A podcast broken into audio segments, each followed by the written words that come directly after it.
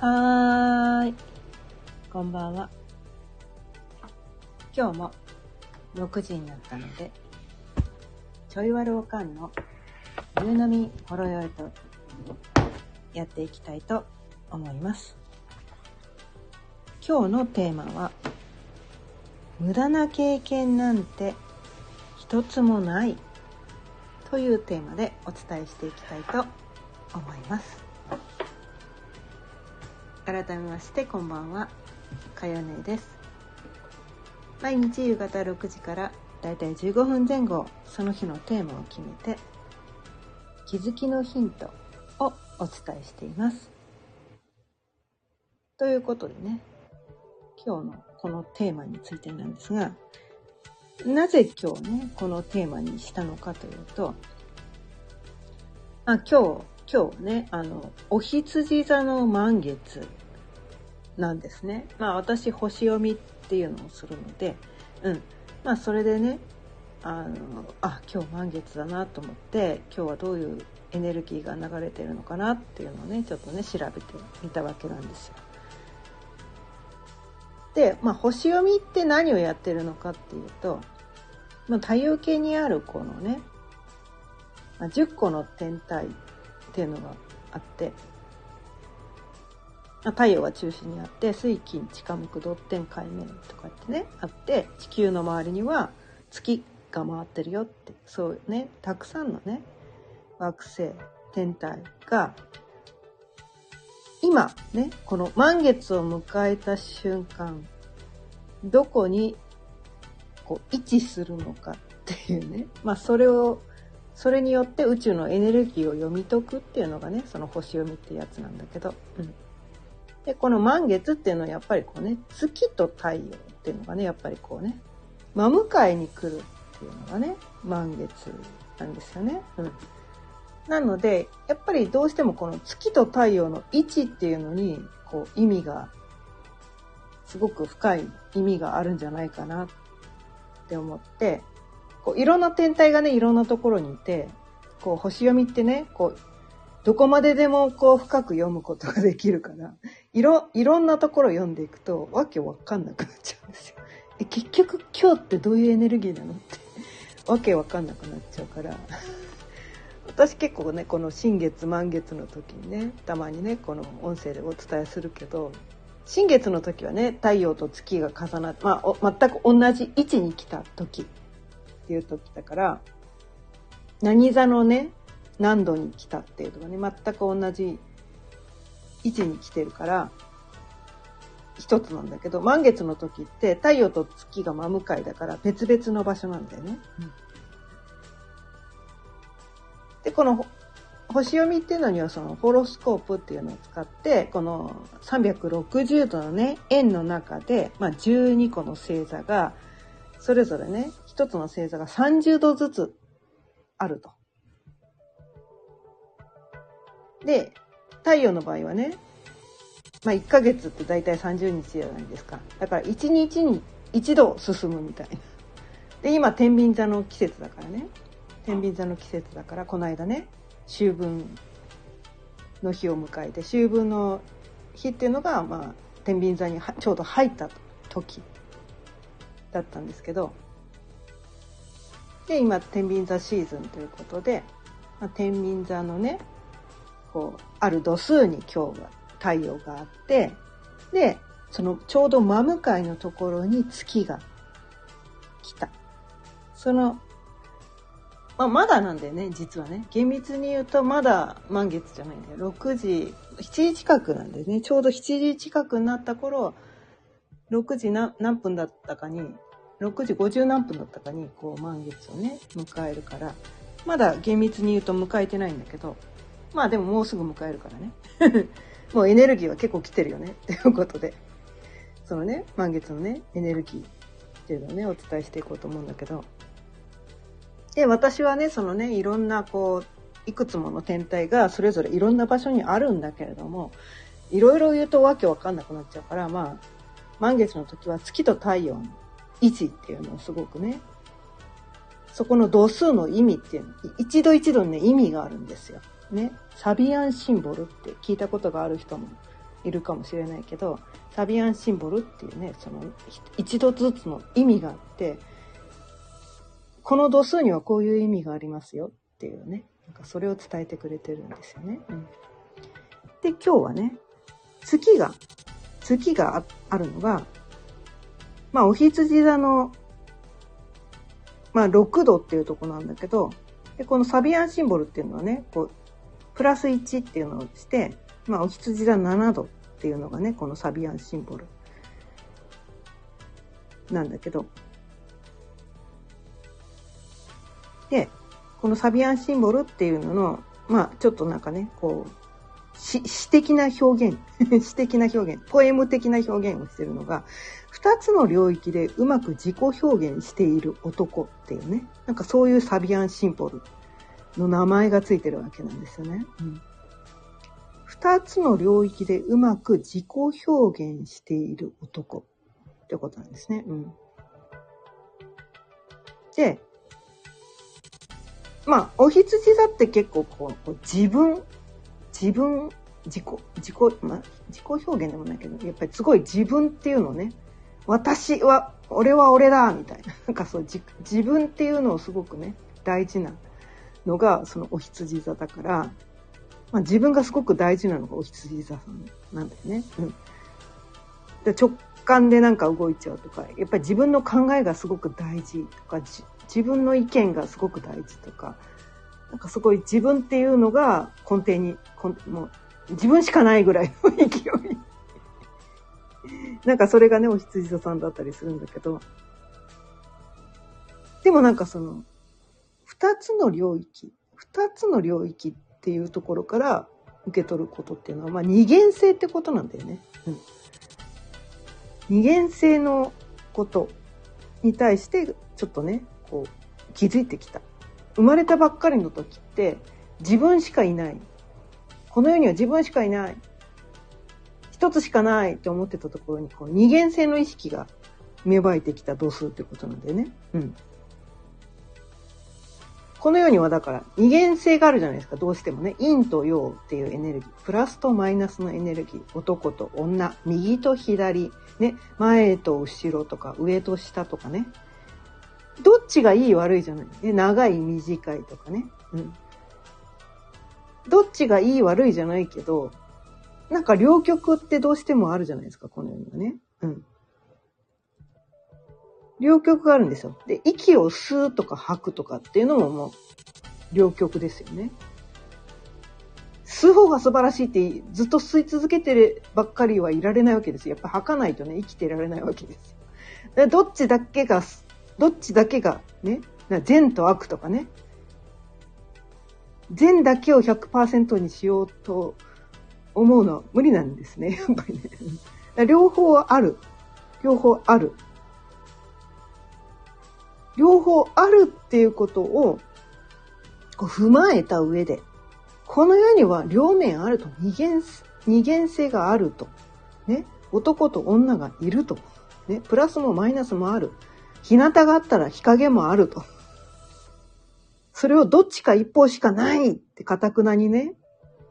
この陽だけしか私は認めないとか、プラスだけしか認めない。この世にはマイナスなんかあっちゃダメなんだって言ってやっちゃうと、なんかうまくいかないわけですよね、みたいな。両方をね、受け入れて、うん。両方受け入れて自分の中にもできること、できないことあって、自分の中にもプラスの側面、マイナスの側面もあって、ね、男性性、女性性、ね、体もだってどっちかなわけじゃないですか。まあ中性の人もいるかもしれんけど。まあ大体はね、体は男とか女とかどっちかなわけじゃないですか。ね、背が高いとか低いとか、まあ中くらいの人もいるかもしれないけど、何を基準にして中くらいっていうのかもようわからんけど。国が違うとね、その、平均身長も違ってくるし、平均体重も違ってくるしね。何が基準なのとかよくわかんないけど。うん、いや、そうね、両方踏まえた上で、どっちもあるよね。自分の中にはどっちの要素もあるよねっていうのを踏まえた上で、うまく自己表現している男っていうことで、なんか、そういうのをやっぱりこう、なんていうかな、お羊座で自分っていうのをこう打ち出していく星座なんだけど、どっちもあると。いい方だけを、で、悪い方を否定するとかそういうことではなく、まあ、どっちもあるからこそ私なんだ、みたいな。なんかそういうことをね、踏まえて、意外とね、なんかその人がこう自分ではね、この部分って私ってダメとかね、思ってる部分が他の人の目から見るとそこが可愛いのよとか、そこが魅力的なのよとか、そういうこともあったりするわけなんですよね。うん。だから自分の意識だけで、ここは私のダメなところだからってそこを隠そう隠そう隠そうとするとすごく不自然な存在になっちゃうんだけど、もうこれが私ですプラスもマイナスもどっちもあるけど、それが人間なんですって言って。なんかそういう風な感じで、どっちもちゃんと素直に、お羊だって素直っていうのもね、素直とか率直とかだ、なんかこう、なんかそういう意味合いもね、ピュアとかそういうところもあるから、なんかそういうのを素直に自己表現すればいいのかな。なんかそういうのをね、このね、お羊座のサビアンシンボルから私は受け取りました。まあそれと同時に太陽はどこにあるのかというと、まあ、天秤座の6度というところにあって、まあ、サビアンシンボルで言うと、天秤座の7度、7度、7度ですね。7度のね。で、この天秤座の7度の、7度の、えー、サビアンシンボルは、ひよこに餌をやり、鷹から守る女っていうね。なんか、そういう、こう、まあ、名前がついてるわけなんですけど、うん。で、天秤座っていうのはすごい、なんていうのかな、天秤、天秤ってね、よく考えると、まあ、バランスですよね。両方を天秤にかけるって言って、やっぱりバランスを取ろうとする星座なんですよね。でここでなんかこうさっきのね、この二極っていうののね、バランスっていうところと天秤っていうところでもう相反するとこなんだけど。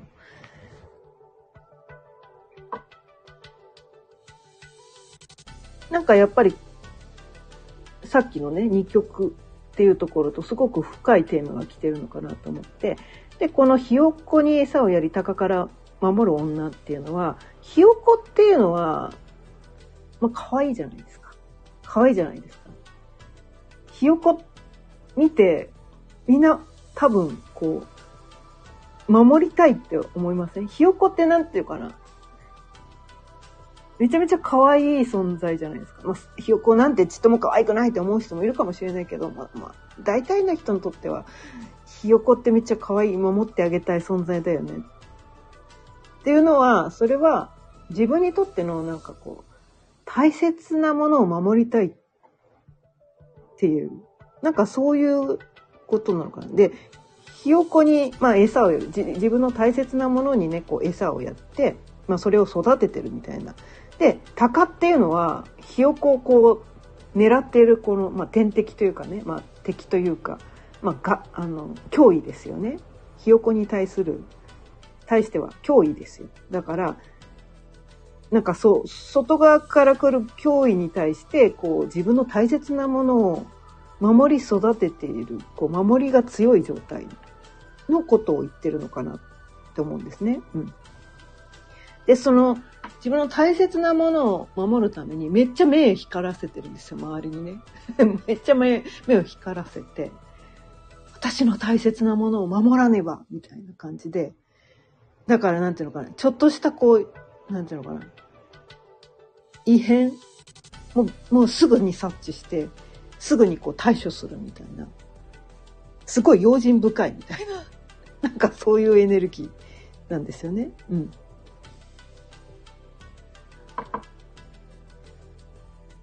で、それだけ聞くとなんかすごいなんていうのかな。か、かたくなでこう守りを固めてるだけのなんかこう、なんていうのかな。保守的な存在って思うかもしれないけれども、まあ、仮にね、仮にそれが仕事の場面でその能力を使うとすると、すごくこう役に立つわけなんですよね。うん。こう、自分のね、こうまあ、何か作品を、作品じゃないな、商品を、まあ商品じゃないかな、まあ、まあ会社を守るためにじゃないけど、なんか自分がこう大切にしたい何かを守るために、こう、臨機応変にね、臨機応変にその場にこう未然になんかこうトラブルを防ぐことができる気配りができる人っていうふうに考えることもできるわけなんですよ。トラブルってやっぱ嫌じゃないですか。ね。多分ね。だから接客業とかだったりすると、やっぱりトラブルってこう、自分にとってもね嫌だけど、お客さんにとってもやっぱりトラブルは嫌なわけなんですよ。お互いのために、その、どうしたらトラブル、トラブルにならないか。どうしたらお互いがこう、気持ちのいい状態で、このお仕事ができる、この、なんていうのかな。なんかその物事がスムーズに進むためには、どうしたらそのなんか気持ちよくお互いが過ごせるかなみたいな。なんかそういう風にしてこう目を光らせて、こう気配りができる人のエネルギーっていう風にも捉えられるってことなんですよね。だから、えっ、ー、と、まあなんていうのかな。まあ心配性ということもできるけど、もしこういう風にな、な、先を読んでね、先を読んで、こうシミュレーションしてね、脳内シミュレーションして、こうなったらこうなって、こうなったらこうなるからこうしようって。もし仮に万が一最悪の場合、こうなった時には、こうすれば、そのトラブルを回避できるみたいな、その先の先の先を読んで、そのトラブルの対処方法まで、こう、事前に、こう、準備しておける人みたいな、なんかそういうふうにも考えることもできるわけですよね。でそう考えたらそれそういう人ってめちゃめちゃ会社にとってはすっごいありがたくないですか？何か、まあ、会社に限らないけど何かコミュニティとかね何か一緒に、こう活動する時に一人そのグループの中にそういう人がいるとすごい安心じゃないですか みたいな。考えすぎだよって思うこともあるかもしれないけど、なんか細けえなとかね、思うこともあるかもしれないけど、うわ、でもめっちゃ心配しようって思うこともあるかもしれないけど、それをしてくれる人がいることによって、こうトラブルを未然に防げることもあったりとか、なんかこう、大難になるところが小難で済んだとかね。まあ、だから、こう、地震に備えてね、いろいろ準備をしてたから、この、ね、本当はね、生活に困るところが困らなくて済んだとかね、なんか前もってこれを準備してたから、あのうまくいったとか、何か出かけるときにそれを持って、誰かがそれを持ってたことで、ね、なんかこう、よかったとか、なんかそういうことですよ。なんかこうね、なんかグループに一人ぐらいいません？なんか誰かがこう、あ、手切っちゃったって時、あ、カットあるよってすぐ出してくれるとか、あ、ティッシュあるよとか。すぐ出してくれる人いません？そういう人。そういう人いますよね。めっちゃ助かりません？自分がもしカット版持ってなかったら。もう血がドバドバ出て。え、このままだと洋服も血ついちゃうし、なんかいろんなもの触ったらあっちこっち血がついちゃうけど、そのカット版1枚あるだけで、めっちゃ助かったって そういう人が一人いてくれたおかげで、まあ今はね、コンビニがあるからどこででもカット版買えばいいじゃんって思うかもしれないけど、例えば山登りしてる時ね、近くにコンビニがない時とか、そういう人が一人いて、ありがとう。あなたがいてくれてめっちゃ助かったとかあるじゃないですか。なんかそういうエネルギー、多分ね、この、この日に生まれた人とかね、多分そういう風な思考回路を持ってたりとか、ここに天体がある人とか、なんかそういう風なことができる人なのかなって思ったりするんだけど。なんかそういうね、さっきのね、お羊座と、天秤座のこの、両方のエネルギーが流れているわけなんですよね。うん、ださっきのは、この、この世には、こう、陰陽、両方のね、ことがあって、どっちがいい悪いでもない。どっちがいい悪いでもない。うん。けど、このね、天秤座で言うと、この、なんていうのかな。自分がなんていうのかな、こう、大切、自分の大切なものを守っていくために、この先をね、先を読んで、その大切なものを守っていくために。まあそれは、どっちかっていうとでもね、お羊座の満月だから、守るというよりは自分らしく生きるためにって言った方がいいかな、この場合はね。うん。お羊座の満月だから自分らしさがねお羊座にとってはすごく大事だから自分らしく生きるために私は何を守らなくてはいけないのか。ね、陰陽ね今までねいろんな経験してきました。ね。プラスの経験もマイナスの経験もしてきました。でもどっちの経験も全て大事だったよね。うん。無駄な経験なんて一つもなかったよね。うん。で、その、でもなんか失敗した経験で、なんかそれがあるからこそ、その、なんていうのかな。次に備えられる。さっきのね、その、天秤座のカット版の話じゃないけど、多分その人って過去に出先で怪我をした時にカット版持ってなくて、